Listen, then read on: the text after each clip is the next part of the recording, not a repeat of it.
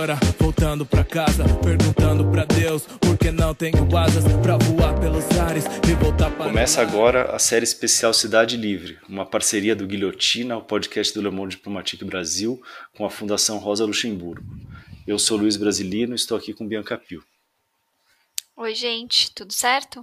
Bom, nesse episódio a gente vai falar sobre articulação política e participação social no transporte com a assessora política do INESC, Cléo Manhas. Oi, Cléo, tudo bom? Oi, Luiz. Oi, Bianca. Oi, Rafa. Tudo bom? Muito prazer estar aqui com vocês.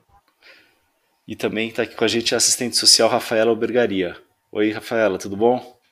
Olá, Luiz. Boa tarde, Cleo, Bianca. Dizer que é um prazer estar aqui com vocês. É, é sempre bom encontrar, encontrar de novo a Cleo e agradecer mesmo a oportunidade de a gente bater essa, esse papo agora à tarde. Maravilha. Bom, além de assessora política do INESC, a Cléo é doutora em Educação pela PUC São Paulo, e integrante do movimento Nossa Brasília. E a Rafaela é, é militante antirracista, abolicionista e feminista negra. Ela é mestre em serviço social pela Escola de Serviço Social da UFRJ, pesquisadora em direitos humanos, é, política pública, mobilidade, urma, é, mobilidade urbana e direito à cidade e racismo institucional. Ela é coautora com o João Pedro Martins e o Vitor Miricem do livro Não Foi em Vão, Mobilidade, Desigualdade e Segurança nos Trens Metropolitanos do Rio, lançado no fim de 2019. Bom, a gente vai começar a entrevista perguntando para você, Cléo, um pouco sobre a campanha Embarque por Direitos, né? Você podia contar um pouco qual é a história dessa campanha e os principais objetivos? Bom, gente, a campanha Embarque por Direitos, ela nasceu no âmbito de um projeto que o Inesc desenvolvia com a União Europeia e com mais 10 cidades que per pertencentes à rede, rede de cidades, por cidades justas, democráticas e sustentáveis.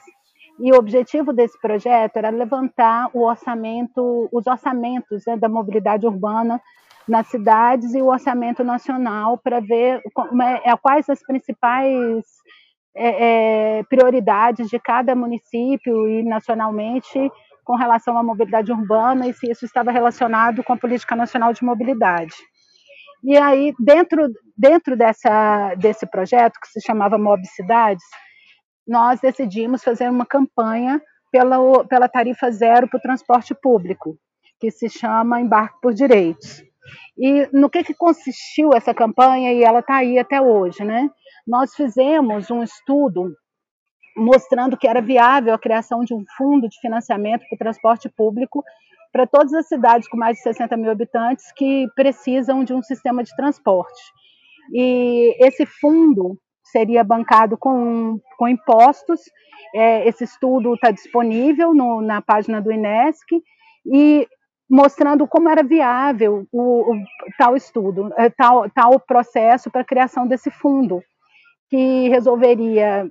E a gente dentro da, dos nossos critérios a gente gostaria que fosse um transporte de qualidade que hoje não é um transporte que atendesse a todas as pessoas independente do local onde elas moram e que também se preocupasse de ser com energia limpa para mitigar mudanças climáticas. Então nós desenvolvemos esse esse estudo apresentamos ele para o Congresso Nacional, fizemos várias audiências no Congresso Nacional, inclusive falando também de gênero e raça no transporte, que são questões muito importantes e que eu acho que a Rafa pode falar um pouco melhor sobre isso. E apresentamos isso no Congresso Nacional, e nesse momento, a consultoria da Câmara e o mandato da, da deputada Luiz Erundina estão desenvolvendo um projeto para a gente apresentar no Congresso, criando esse fundo.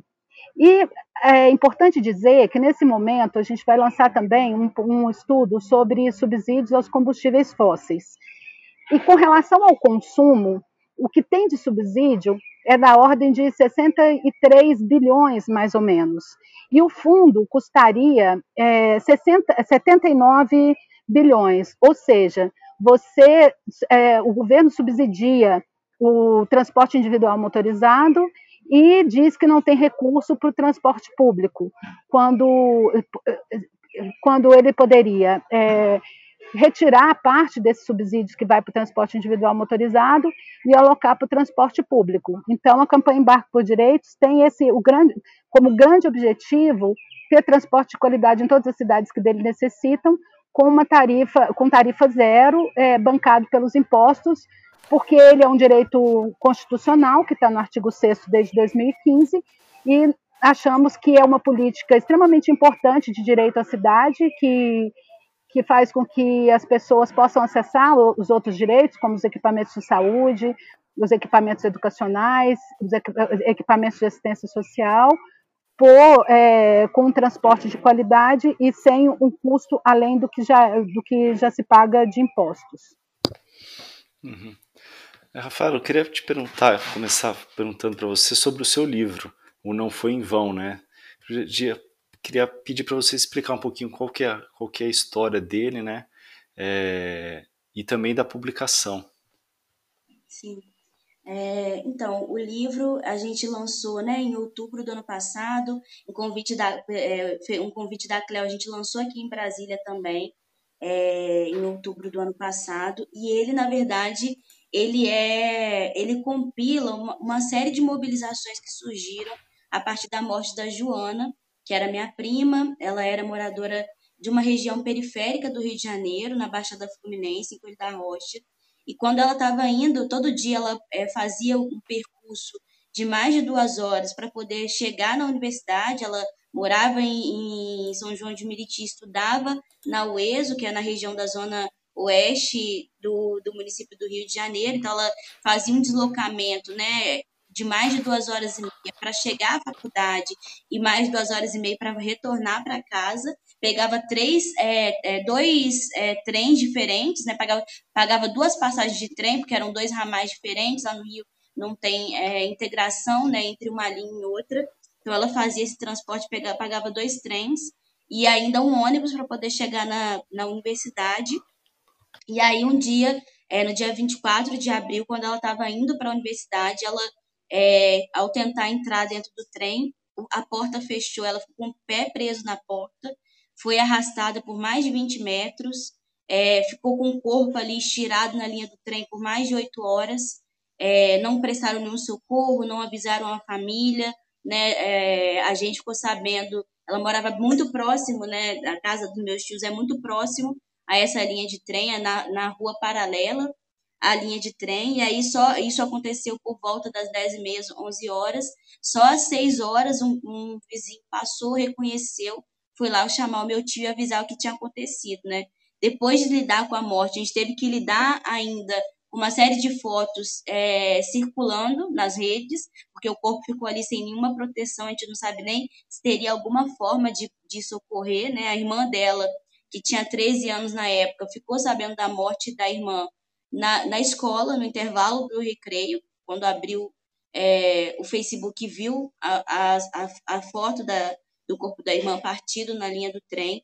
E além de ter que lidar com a morte, com essa morte violenta, né, é, a gente ainda teve que lidar com uma narrativa da empresa concessionária, que lá no Rio de Janeiro é, é a Supervia, que opera o serviço de trem, trens metropolitanos na cidade do Rio de Janeiro, na verdade no estado do Rio de Janeiro, né, na região metropolitana, de, é, de primeiro dizendo que se tratava de um suicídio, né, a gente sabe que é recorrente essa justificativa como forma das empresas se desresponsabilizarem das, das mortes e das violências que acontecem dentro do transporte, e aí a, a partir do momento que a gente fez uma nota, que a gente circulou a nota, eles começaram a dizer que tinha sido imprudência, que ela tinha pegado, é que ela tinha corrido para pegar o trem, para embarcar no trem, que ela tinha tentado abrir a porta, né? A gente, é, algumas pessoas que presenciaram o momento da ocorrência, né, disseram que não tinha nenhum guarda, nenhum segurança, nenhum agente de segurança na, na plataforma, que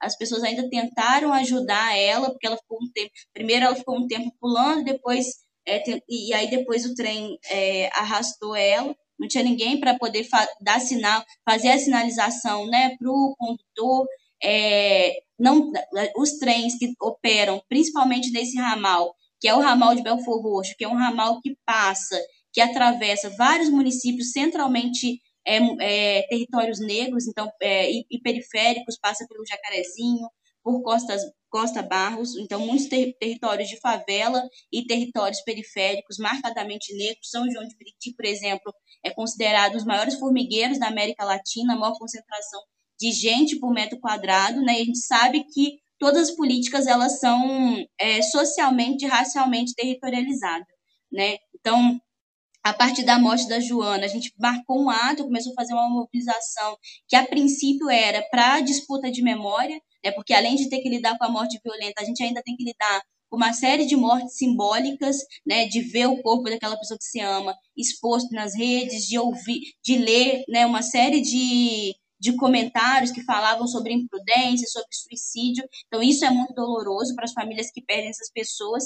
E é, a gente sabia da dimensão né, do fato social do trem representar uma representar sistematicamente e cotidianamente uma série de violências, né? Então, é, os trens que partem com as portas abertas, principalmente nesse ramal que é reconhecidamente o ramal mais precário pelos usuários da Supervia, né? Então, os trens que partem de portas abertas, os trens que não têm ar-condicionado, que quebram. Então, os trens que circulam nesse ramal são trens de 62, né? então são os trens mais antigos que circulam nesse ramal. O intervalo entre um trem e um outro, né? esses trens ainda operam por, é, por horário, não operam por intervalo. Né? Então, teve uma pesquisa recente, é, recente não, já é um pouco antiga, que não considerava esse ramal em específico como um ramal é, de alta complexidade, né, de, por, pela, pelo espaçamento de um horário entre o outro, que é de 45 minutos, de uma hora fora do horário do rush.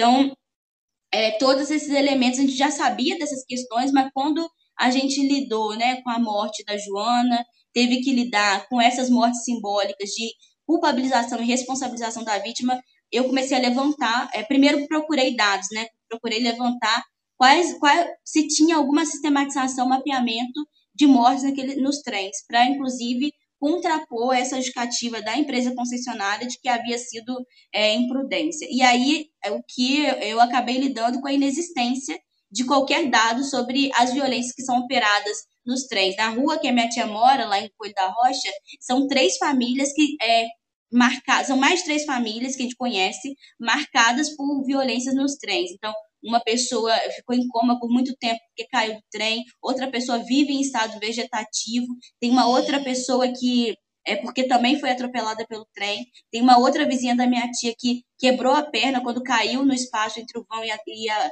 o trem e a plataforma, né, no vão do trem.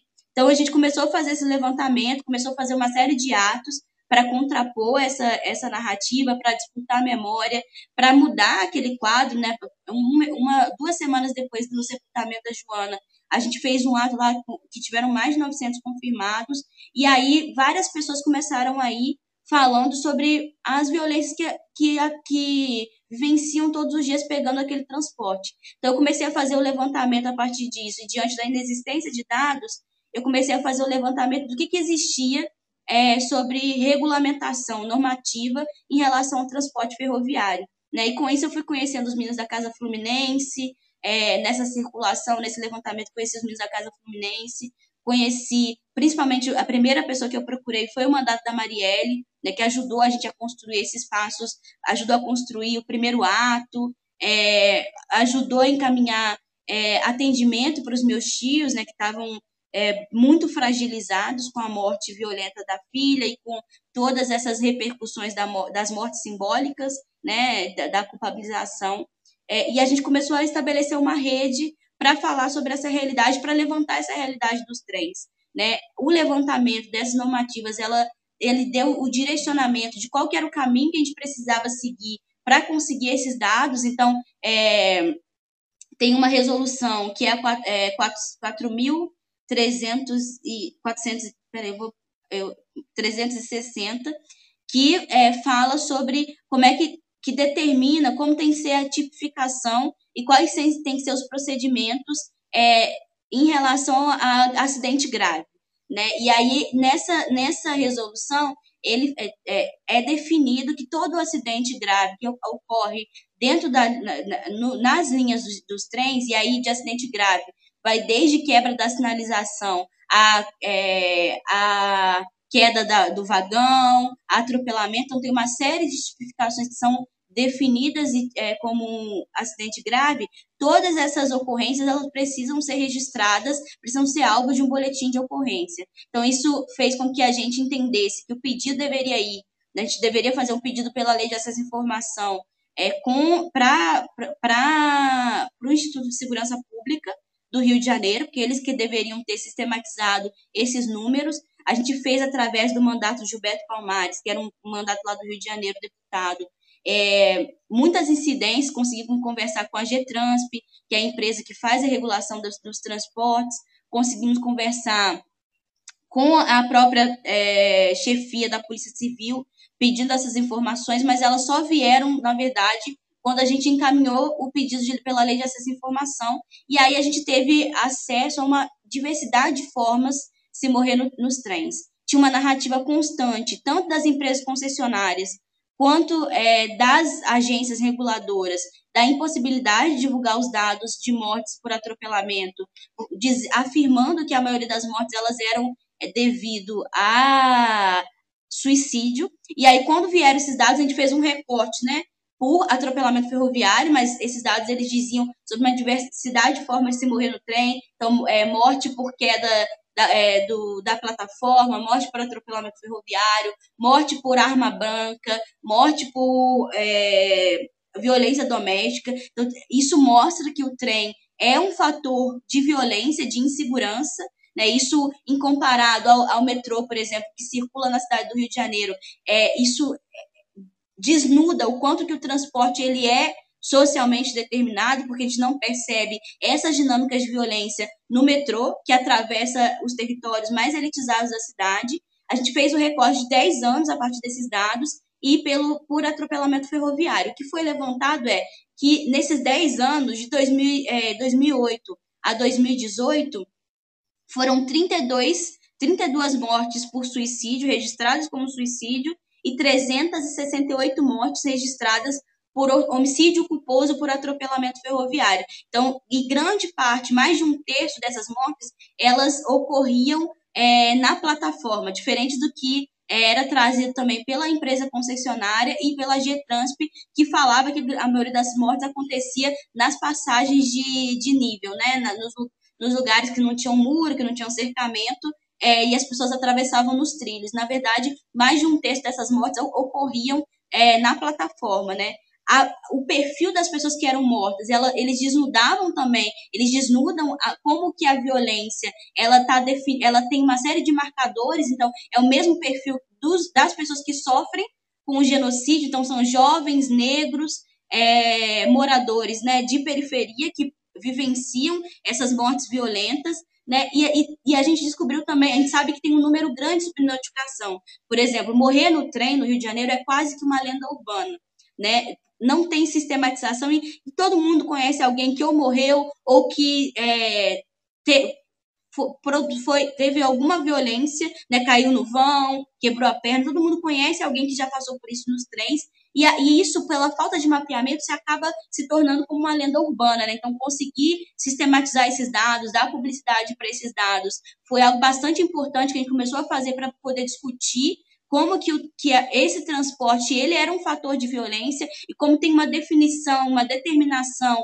né, racializada de, da precarização desse transporte. A gente consegue, inclusive, fazer o comparativo em relação ao, ao Belfor Roxo, que é esse ramal mais precário, em relação a Deodoro, que atravessa o subúrbio do Rio de Janeiro, que atravessa regiões né, de classe média do Rio de Janeiro, tem uma, é, é, é, é gritante a, a diferença entre o transporte que é ofertado para a periferia e para a favela e o transporte que é ofertado dentro do mesmo meio, né? para esses territórios de classe média. É, e a gente começou a levantar uma série de outras violências. O livro ele sistematiza todas, toda essa luta que a gente começou para é, que tinha como intuito, né, uma política, uma que tinha como intuito a reparação. E a reparação, eu digo a reparação é em todas as suas vertentes, desde a da reparação, desde a disputa de memória da, daquele que se foi, né, que isso é algo muito importante para na nossa sociedade, né, de, de, do cuidado com a memória daqueles que morreram, daqueles que a gente amava, até a, a estruturação né, de estratégias que vislumbrassem a modificação do quadro de violência que a população experiencia nesse transporte. Então, uma das coisas que a gente conseguiu fazer dentro desse processo, que é bastante importante, foi conseguir incidir e pautar a, uma CPI na Assembleia Legislativa do Rio de Janeiro, que acabou por, que tem um capítulo específico discutindo o caso da Joana e responsabilizou a Supervia, fez com que a Getrans é, voltasse atrás também no que tinha dito sobre, né, no referendo que tinha dado em relação à supervia de responsabilização da vítima. Então, isso foi bastante importante e conseguiu incidir em, outros, é, em outras instâncias também, órgãos públicos, no, no, Ministério Público, na Defensoria, em relação a essa, a partir dessa pesquisa que a gente fez, que, que era uma pesquisa é, muito, muito calcada é, e muito é, é, construída pela minha família, né, é, no sentido de, de, bus de, de busca de justiça e de verdade em relação a essas violências que são experienciadas dentro do transporte público. E, é, bom, Rafaela, a gente está falando de tragédias que ocorrem por falta de é, segurança e, e, estrutura, né? E aí o que chamou muito a atenção, dando uma olhada na, no livro, na pesquisa, é que teve, é, continua aumentando esse número de atropelamentos, né? Enquanto o número de passageiros cresce 5% ao ano, os de atropelamentos fatais crescem em média 21%. E tem um, um salto em, entre 2000, é, 2016 2017, né, no número de atropelamentos. É, eu queria que você comentasse um pouco. Então, assim, nenhuma providência está sendo tomada pelas responsáveis pelo, pelo, pelos, pelas linhas de trem? É. Então, é, no, tinha ali uma média, nos, nos é, desde 2018, tem uma média é, de registros que gira em torno né, de 20 a 30 registros anual de morte por atropelamento ferroviário. Em 2017, que é o ano que a gente começa a fazer incidência, a partir da morte da Joana, esse número salta para 66 registros, sem nenhuma nova estratégia ou nenhuma nova política de, de, de sistematização desses dados, nem incentivo do registro. Então a gente é, acho que falta elementos, mas a gente uma das hipóteses que a gente que a gente é, identifica é que essa mobilização, né, a partir desse mapeamento dessa realidade, ela foi importante para, inclusive, colocar essa questão em pauta e justificar é, o aumento desses, desses registros. Em 2018, foram 82 registros por atropelamento ferroviário. Então, assim, a gente é, conseguiu incidir de uma forma bastante positiva, né, de impactar o número de registros, isso ainda é, é bastante ainda é bastante tímido, tem que se avançar muito mais. Acho que a gente, a gente tem discutido a importância de, é, de ter um transporte que seja entendido como, é, como uma política pública de verdade, né, que seja financiado pelo governo, porque a lógica de transporte que é financiada a partir das passagens, elas repercutem é, numa série de violências. No Rio de Janeiro, a própria Casa Fluminense tem um levantamento que demonstra que hoje o que, o que é, toma grande parcela do, do é, orçamento familiar já é o transporte, que é ultrapassou a alimentação, né? A gente avançou, a gente fez essas, essas provocações de conseguir é, a responsabilização da empresa dentro dessa CPI, mas ainda tem muito a caminhar. A gente vê uma é, a gente vê a conivência dos órgãos públicos, principalmente da GETRANSP, é, em relação às violências que são operadas dentro do transporte. Né? Durante a pandemia, a gente viu uma série de anúncios de suspensão é, do serviço dos trens é, que atendem a região metropolitana e que, principalmente para esses territórios mais periféricos, são, é, é, o principal meio de transporte. Então, a gente viu, viu que esse momento de, de, de pandemia, né, com retrocesso, uma série de serviços que estavam sendo estruturados por causa da diminuição do público, ela impactou ainda mais nesses territórios que são que vivenciam a precarização das estruturas dos equipamentos públicos por serem territórios empobrecidos e majoritariamente negros. É, a gente, no Rio de Janeiro, tem uma máfia dos transportes, né, que a gente é, viu uma série de prisões sendo operadas né, é, nos últimos anos por causa dessa máfia, de como ela opera. Né, isso ainda é bastante forte dentro eh, no Rio de Janeiro. Então, tem muitos caminhos para se avançar, mas a gente percebe uma, um controle muito grande das, dos grandes conglomerados, das empresas que é, é, operam e que, e que, monopolizam o transporte público, né, e uma omissão dos órgãos públicos em, em relação à responsabilização dessas, dessas concessionárias e da cobrança para que, se, que se oferte um serviço de qualidade. Então, a gente é, ainda continua, né, a, gente, a, a gente percebe avanços, então, por exemplo, no ramal de Belfort Roxo, a gente percebeu, a partir desse movimento, que tiveram algumas mudanças pontuais, né, é, de mudança de, de, das composições que atendiam esses ramais, mas já se retrocedeu também nessa época no contexto de pandemia, né? A gente na Baixada Fluminense é, as estações que estão lá são as que majoritariamente não têm nenhuma acessibilidade para as pessoas que moram naquele território. Então, tem muito para se caminhar e acho que a grande responsabilidade disso também são dos agentes públicos que não se implicam é, no sentido de responsabilizar e de cobrar dessas empresas a adequação do serviço e o cumprimento dos contratos. Uhum. Rafaela, agora eu queria te perguntar um pouco sobre o perfil das vítimas, né, que você levanta. Você já falou, mas eu queria te pedir para apresentar os números. Não sei se você está com eles aí, mas eu tenho alguns aqui. É, vou começando, então.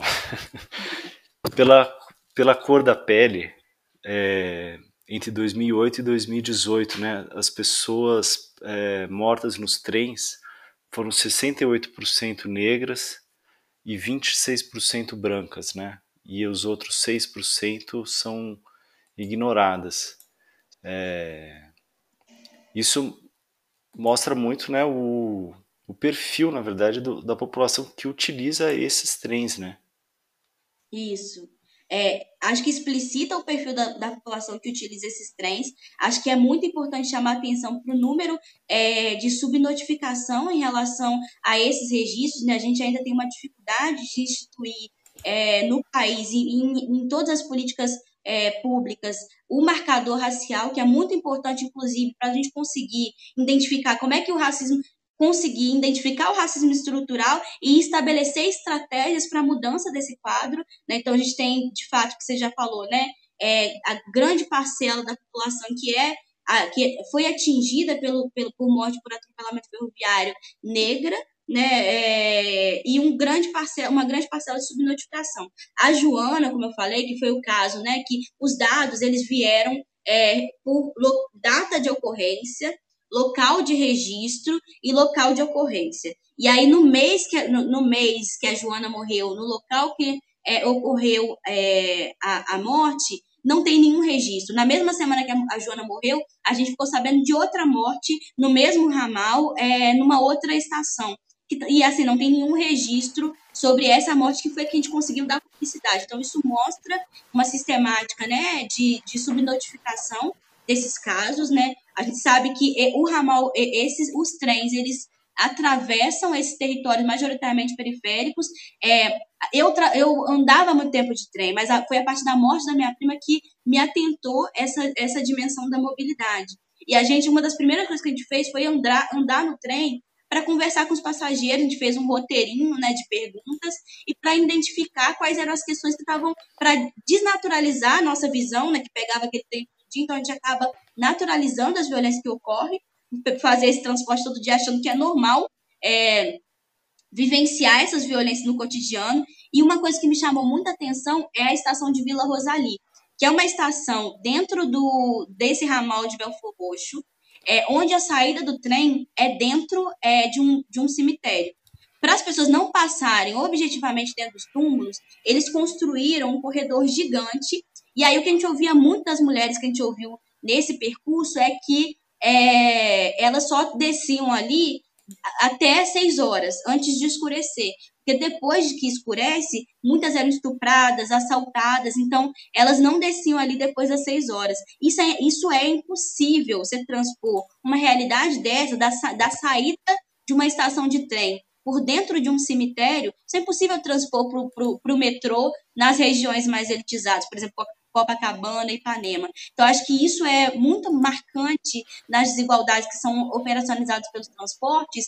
E, assim, o trem, é, para a Baixada Fluminense, principalmente o, o, a, a, cidade né, de São João de Meriti, que é uma cidade dormitório, que tem é, uma das maiores. É, uma das maiores concentração de gente por metro quadrado, é uma cidade é, muitas pessoas que moram ali, elas trabalham na cidade do Rio de Janeiro. A Casa Fluminense até fez, faz esses mapas, né, falando sobre qual é a condição de mobilidade desses territórios e as, as, as cidades com pior índice de mobilidade, onde a população economicamente ativa é mais dependente de, dessa, de vagas de trabalho na cidade do Rio de Janeiro, né, isso repercute com a perda de mais de dois meses, de, de mais de um mês né, de, é, de vida do, anual é, dentro dos transportes públicos, né, e repercute também com o comprometimento do orçamento dessas famílias é, por causa das tarifas dos transportes, é, a gente vai ver que esses, municípios da Baixada Fluminense são os piores municípios com, é, com indicador de mobilidade urbana, urbana, com a concentração de oportunidades na cidade do Rio de Janeiro. É, na, na, na época dos grandes eventos, né, é, teve ali um, um, um montante de dinheiro empregado para a expansão do metrô, para a expansão da linha 3 do metrô, com a previsão, que tinha a previsão ali de atender nem a metade do que se atende com os trens, e na verdade teve mais, essa expansão ela recebeu muito um valor muito maior de investimento do que é, os trens metropolitanos que atendem 700 mil pessoas por dia, né? E hoje essa linha 3 do metrô não opera nem com a metade que se previa a princípio de, de público, né? Então a gente vê essa concentração é, de, de, de orçamento nesses territórios mais elitizados, porque também quem pensa mobilidade são pessoas que são conformados por essa lógica de, de privilégio, né? A gente sabe que, principalmente a política de mobilidade, ela é uma das políticas mais é, elitizadas na sua, na sua conformação e na sua composição, geralmente concentrada e centralizada por engenheiros, arquitetos urbanistas, majoritariamente por pessoas brancas.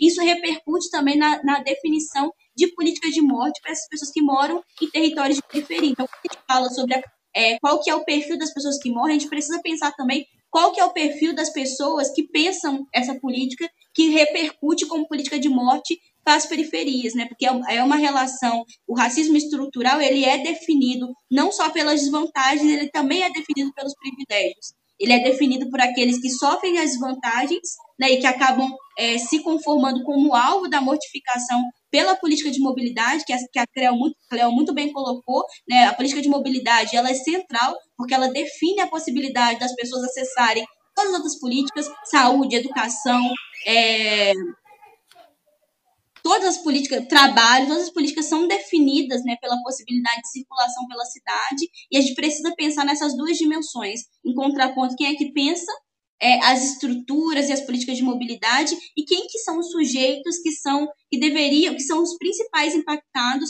pela forma como elas estão organizadas. Perfeito, Rafaela. É, eu só vou, eu vou ler aqui os dados é, que você estava comentando, né? Então, os trens da Supervia com 600 mil passageiros receberam 1,2 bilhões. É, já o metrô na Zona Sul, é, Barra, com 300 mil passageiros, recebeu 8,5 bilhões. Isso. Então, assim, é, a diferença é, é gritante.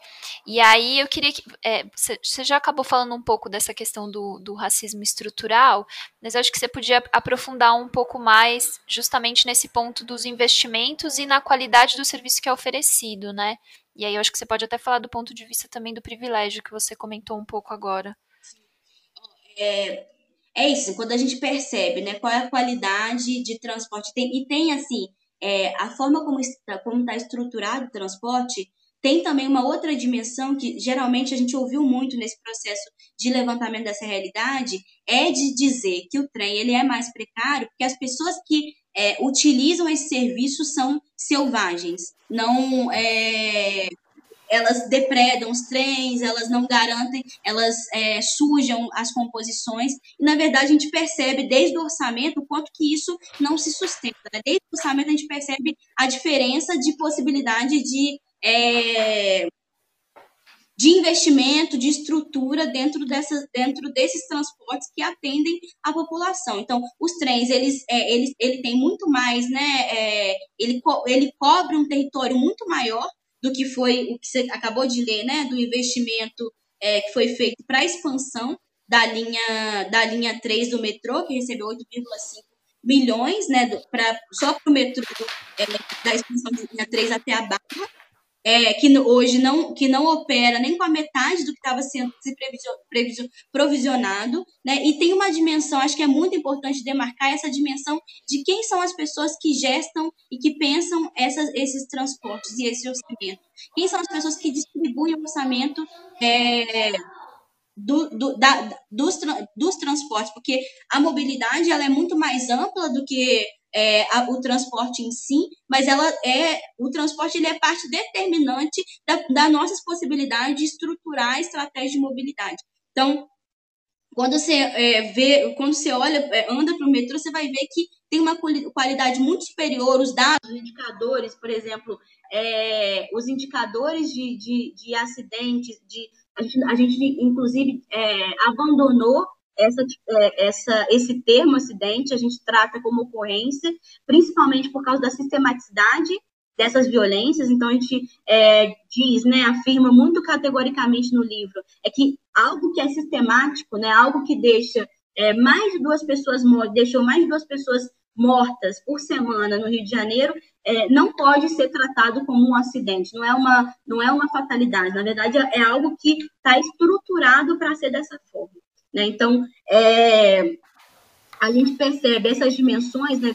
por exemplo, e não só nos trens, no Rio de Janeiro, no Rio de Janeiro, em todas as capitais é, do país, a gente vai perceber que os transportes, primeiro que as pessoas que moram é, tem uma concentração, as cidades são pensadas a partir de uma concentração de oportunidades, né, dentro de, dos centros urbanos que são ocupados majoritariamente por pessoas brancas. Então a gente vê essa divisão racializada da cidade né? A concentração de oportunidades, as pessoas têm que se deslocar, e aí tem o custo da passagem muito maior no seu orçamento, porque elas têm que se deslocar por muito mais tempo para chegar nessas, nesses centros urbanos, nesses centros concentradores de oportunidades, né? Então, isso vai repercutir no empobrecimento dessas pessoas.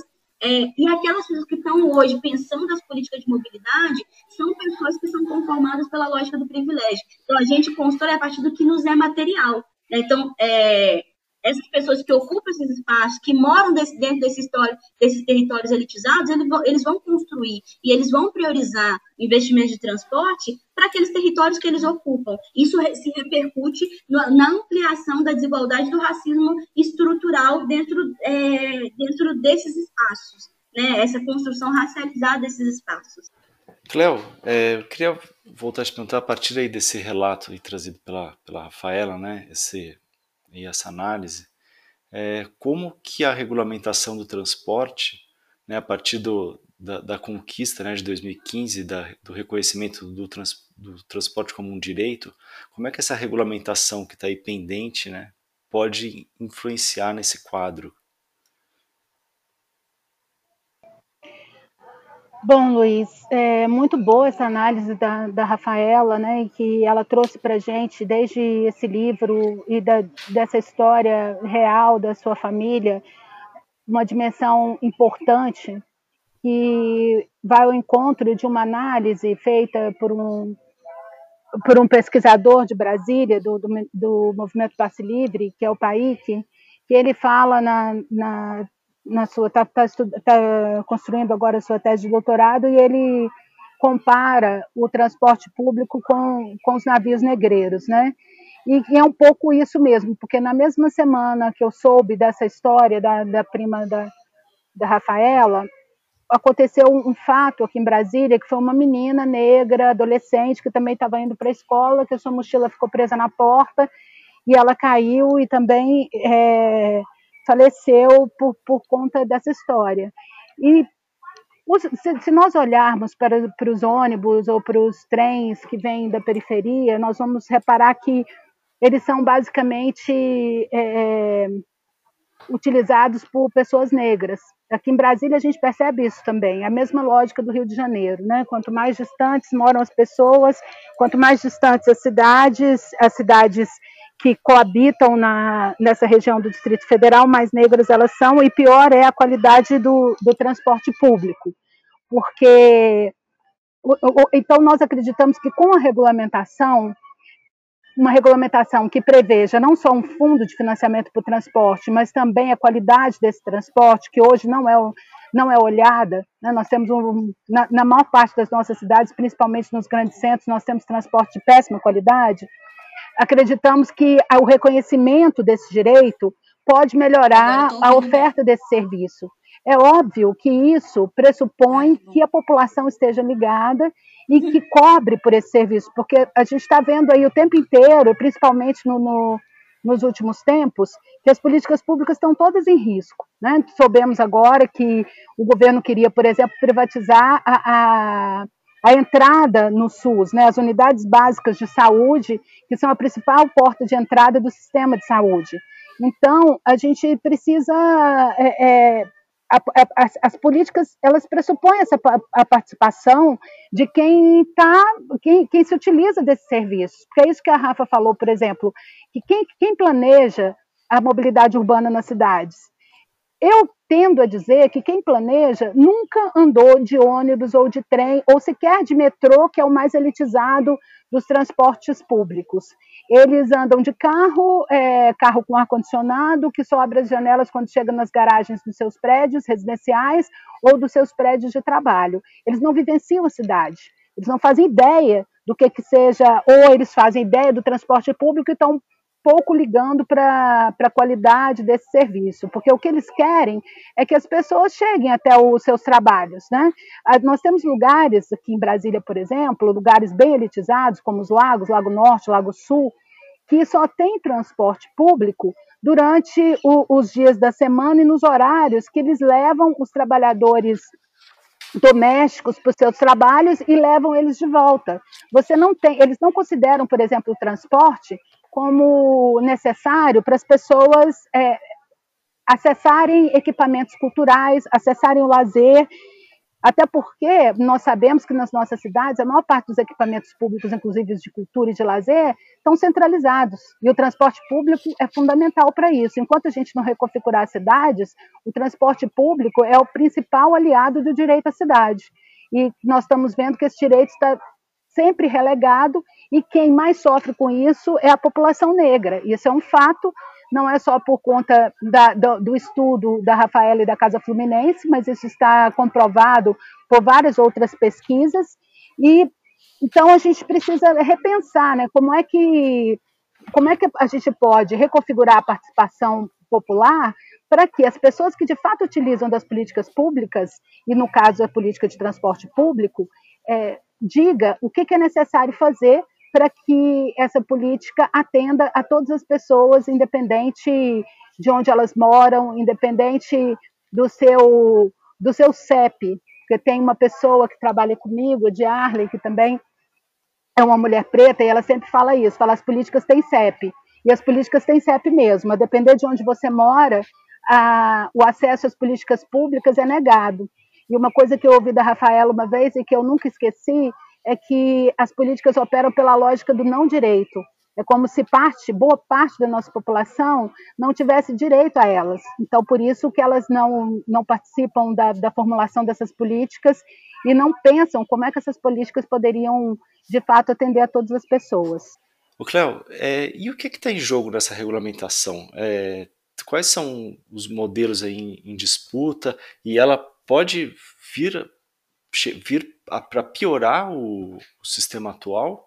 Olha, Luiz, eu acho que ela tem tudo para melhorar o sistema atual, porque é aquilo que eu falei no princípio. Hoje, você tem aqui, a gente fez um estudo sobre 2019. Em 2019, houve uma desoneração da CID Combustíveis e do PIS/COFINS para todos os combustíveis fósseis, gasolina e diesel o diesel, principalmente por conta da greve dos caminhoneiros e toda aquela história que a gente assistiu em 2017, se não me engano. Mas 2018, a gasolina, mas também acho. tem. Foi no início do ano da eleição. 2018. Sim. Mas também tem uma grande desoneração para os automóveis individuais motorizados. Então, o que a gente percebe para a política de mobilidade é que, em geral, ela é pensada no âmbito do indivíduo, né? Então, assim, é, a, a, quando teve há muito tempo atrás a gente teve desoneração de IPI, agora a gente tem uma desoneração grande da CID Combustíveis, e a legislação da CID Combustíveis diz que um dos, dos um dos locais que ela devia ser aplicada era na infraestrutura para o transporte público, por exemplo, corredores exclusivos para o transporte coletivo.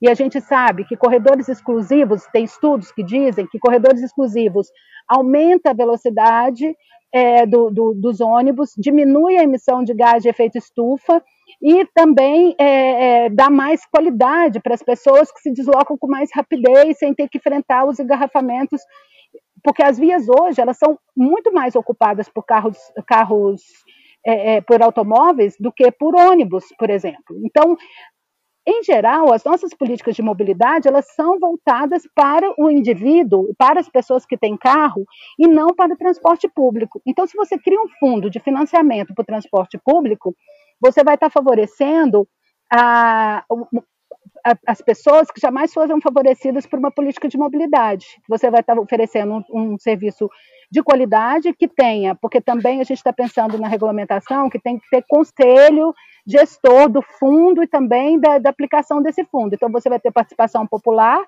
você vai ter qualidade e, e, e, você vai ter um transporte que as pessoas consigam acessar, porque ele não é, não é garantido pela tarifa e sim pelos nossos impostos. Então, é uma, é uma mudança de paradigma. Você tira o foco da, do, no indivíduo e pensa no coletivo. É, a regulamentação ela tem esse, esse viés. E a gente, e essa política de mobilidade, ela é sempre disputada com as empresas do transporte público, que a gente sabe que em geral são os financiadores das campanhas dos prefeitos, dos vereadores, e eles estão, e eles sempre ganham assim. As licitações são feitas pensando no bem-estar das empresas e não no bem-estar da população.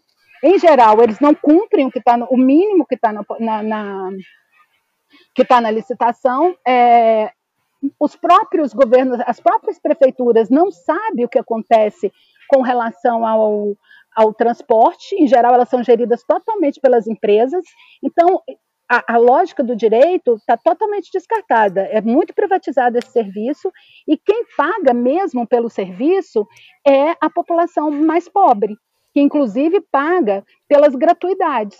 Não que as gratuidades sejam ruins, elas são necessárias, mas o, o, o, trabalhador e a trabalhadora mais pobres acabam pagando mais na tarifa também para bancar as gratuidades que não são pagas pelos impostos, porque tem muito pouco subsídio para o transporte público.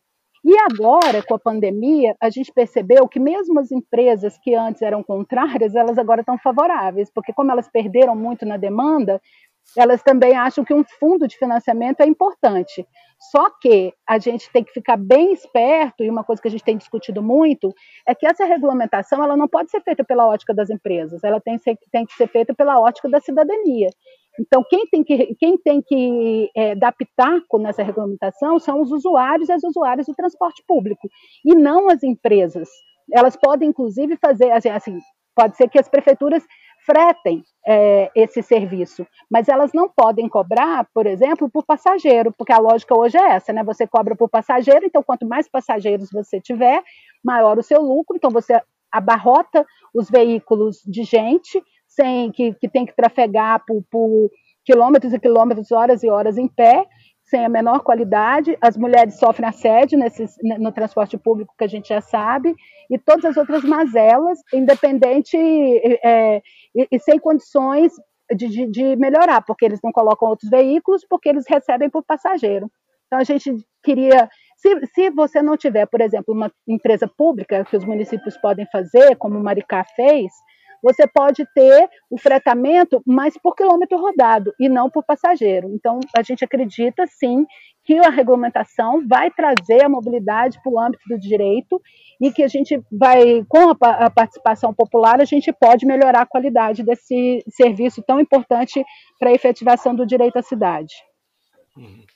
Rafaela, é, na parte final do livro você traz alguma série de propostas. Eu queria te perguntar sobre como é que você enxerga essa questão da regulamentação e também destacar a, uma, a parte propositiva que você fala sobre a gestão, né? Que é, além da, da questão da, de medidas é, efetiva, eh, medidas relativas à questão do transporte em si, você também destaca a importância disso, né, de alterar a gestão. Isso que você falou na tua fala anterior sobre os engenheiros brancos são quem definem a, a, a, as políticas de mobilidade, né, e não, não os sujeitos.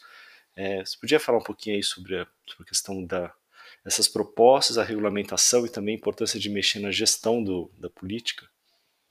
É, eu acho que isso que a Cleo traz, né, da, da importância de regulamentação, da importância de é, ampliar o debate, porque hoje é, o transporte ele está pautado como uma mercadoria, né, onde as pessoas acessam, é, onde a maioria da população acessa um transporte super precário por um preço muito alto, né, isso e isso repercute no empobrecimento dessa, dessa população. Assim.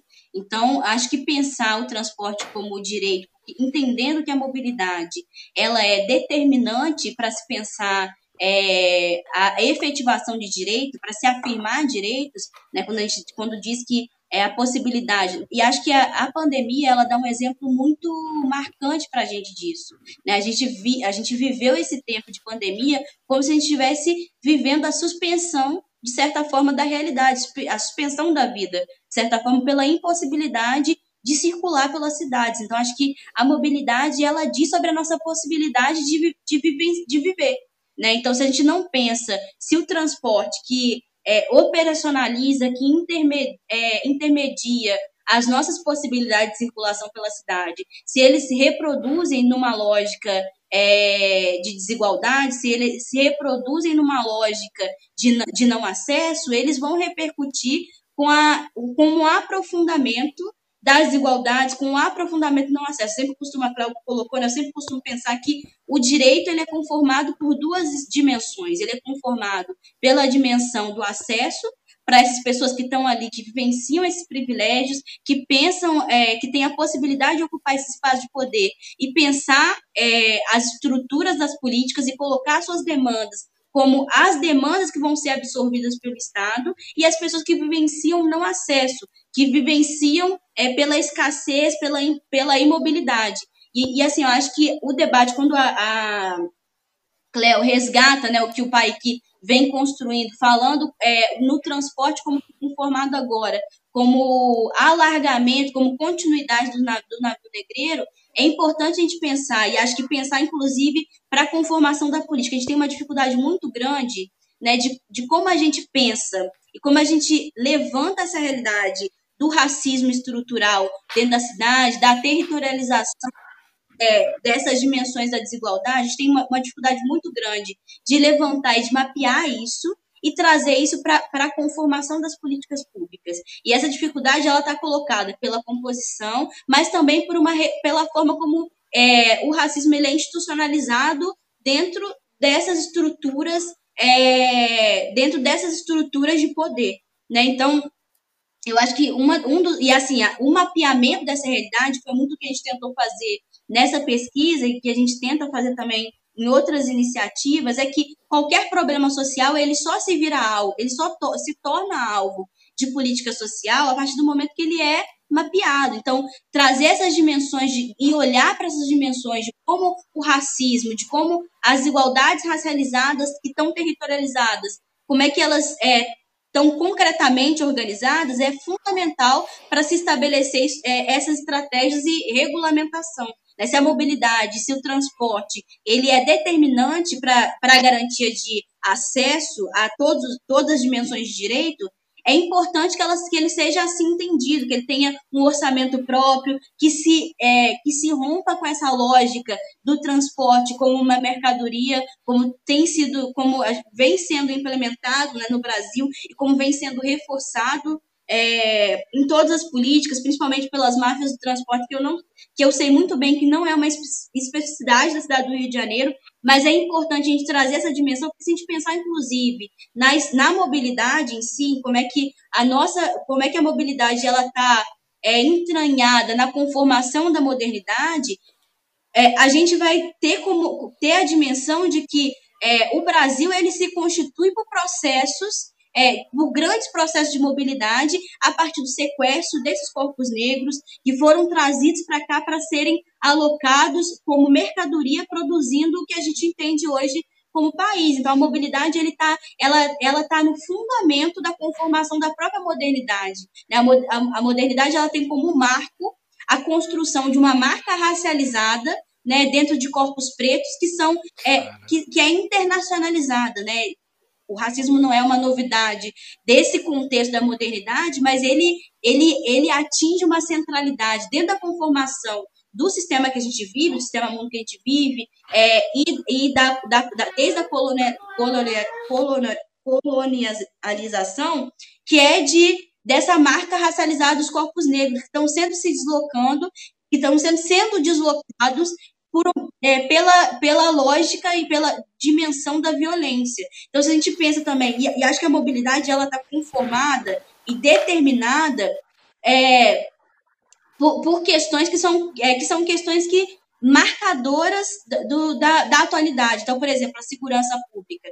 A segurança pública ela está, em grande medida, conformada dentro das dimensões da, da mobilidade e dentro das dimensões do transporte. Um exemplo que eu sempre dou é, o, é uma operação verão que acontece lá no Rio de Janeiro, sempre na época do verão, que é, a polícia ela aborda é, ônibus, principalmente o 474, que é um ônibus que circula do Jacarezinho para a zona para a orla carioca. Então a polícia entra nesses ônibus, identifica meninos que em tese poderiam ser entendidos como suspeitos, encaminham esses meninos para a delegacia é, da criança e do adolescente.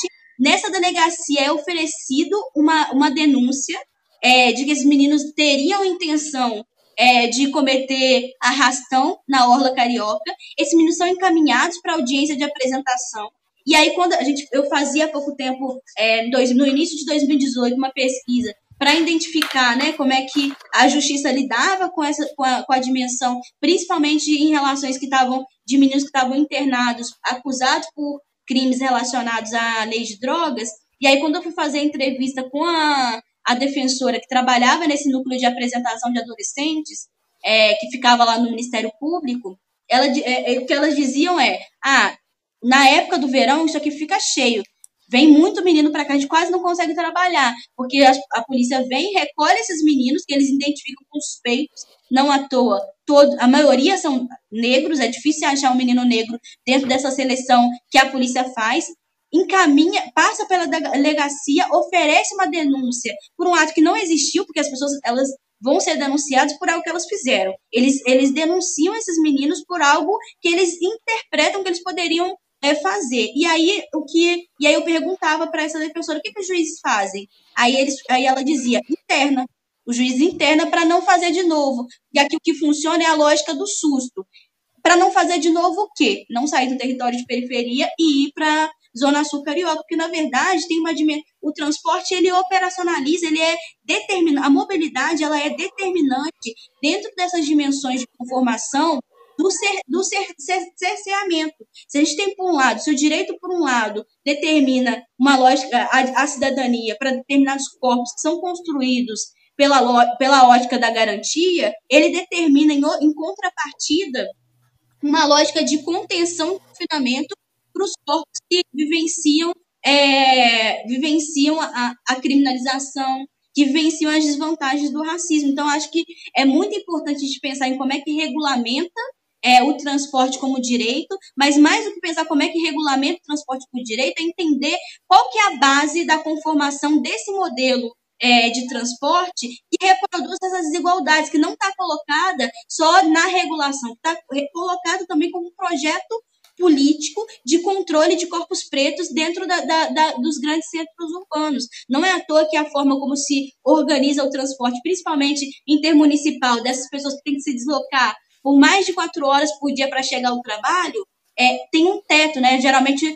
os ônibus intermunicipais circulam até 10 horas, meia-noite, porque as pessoas só podem ir para esses, esses lugares para poder trabalhar. Em Coelho da Rocha, por exemplo, no domingo, é, o, o trem ele só circula até uma hora da tarde. O último trem que chega lá na estação de Coelho da Rocha é uma hora da tarde, porque está incutido que as pessoas só vão poder ir da Rio de Janeiro atrapalhar, e que elas têm hora marcada para voltar para casa. Eu acho que tem uma outra dimensão que a gente precisa aprofundar né, nesse debate. Eu acho que tem uma série de dimensões que atravessam essa questão da regulamentação do transporte, que é fundamental, e acho que é, pressionar não só pressionar não só para que se tenha a dimensão de, e a conformação de uma política de mobilidade a partir do, de, do transporte, a partir da, do, de uma concepção de direito à cidade, da mobilidade, adotando essa concepção de direito à cidade, acho que não só é, na, na garantia que o Estado absorva,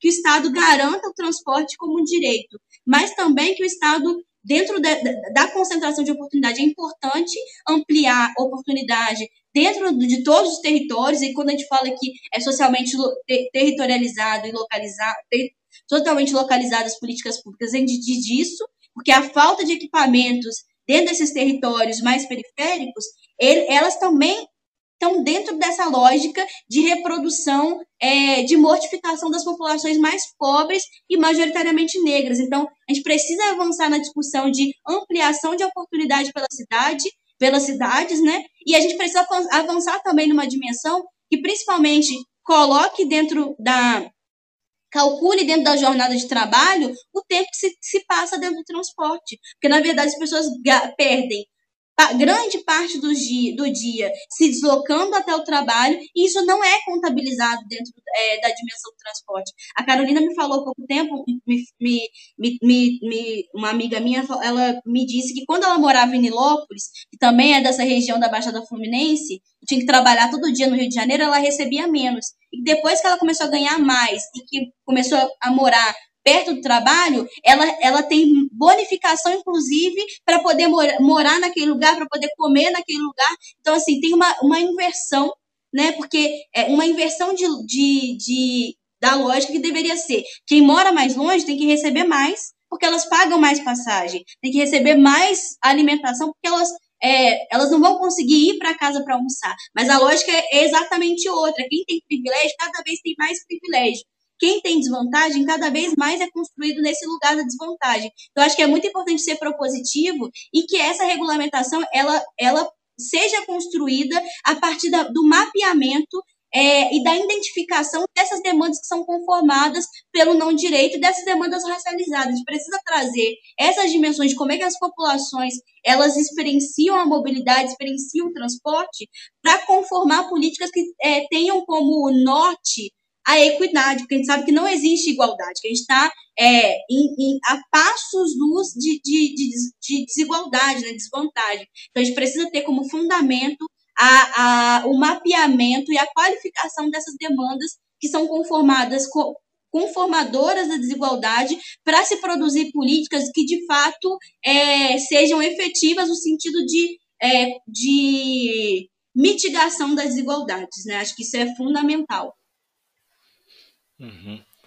Gente, é isso. A gente está chegando aí ao final, né? Já estamos com mais de uma hora. Queria agradecer muito a participação de vocês, viu, Cléo? É, muitíssimo obrigado.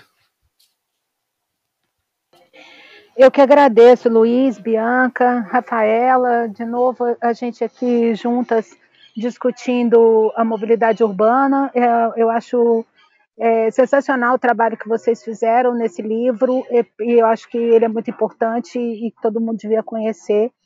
E também espero que a nossa a nossa união, a nossa força, a nossa mobilização resulte numa regulamentação do, do, do, transporte como direito e que de fato ele seja direito seja direito para todas as pessoas e ele ajude a combater o racismo estrutural que de fato é uma questão séria que permeia todas as políticas públicas hoje, no Brasil, pelo menos.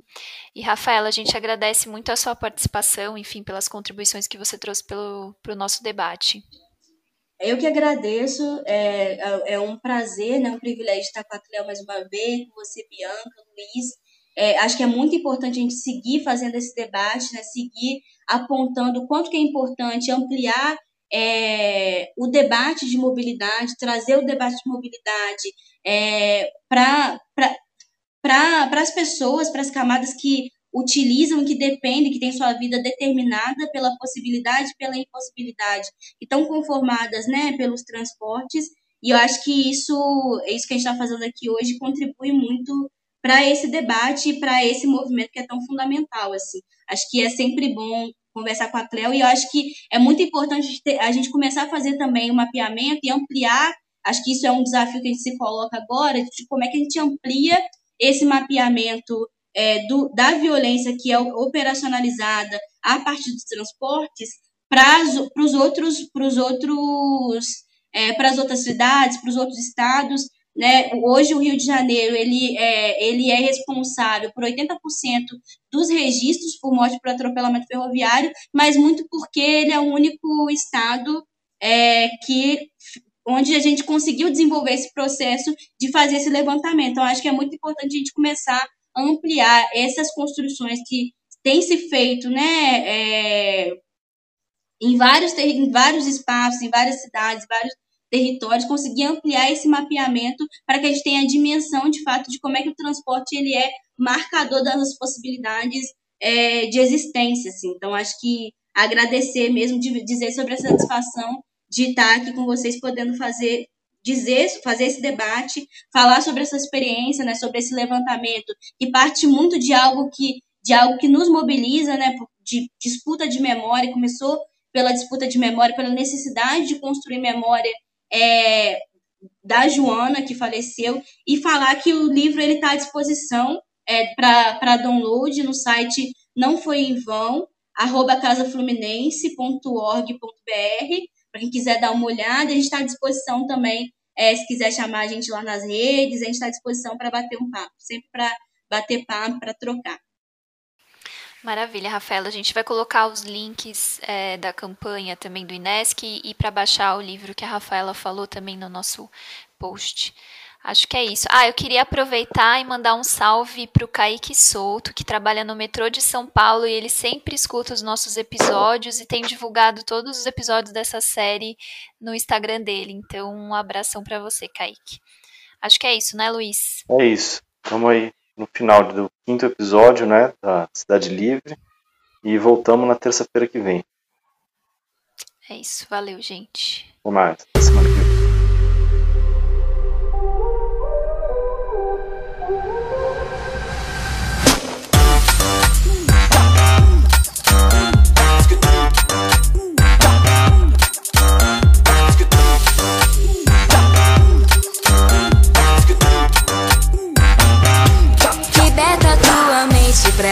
Desandar. Lembrar que é valente como as águas do mar. Que é tapete de serpente que dão pra nós pisar. Andai com passo firme que é pra não bambear. Quem eles pensam que são pra te apontar? Não sabem da tua luta, não entende seu linguajar. Que haja flor no seu caminho e no meu caminhar. Que a felicidade possa estar no olhar. Bota o dedo pro alto e deixa os pés na raiz. No asfalto ou na favela, quem não quer ser feliz? Encontrar bote de ouro no fim do arco-íris. Beber sabedoria, se encontrar pra ser livre.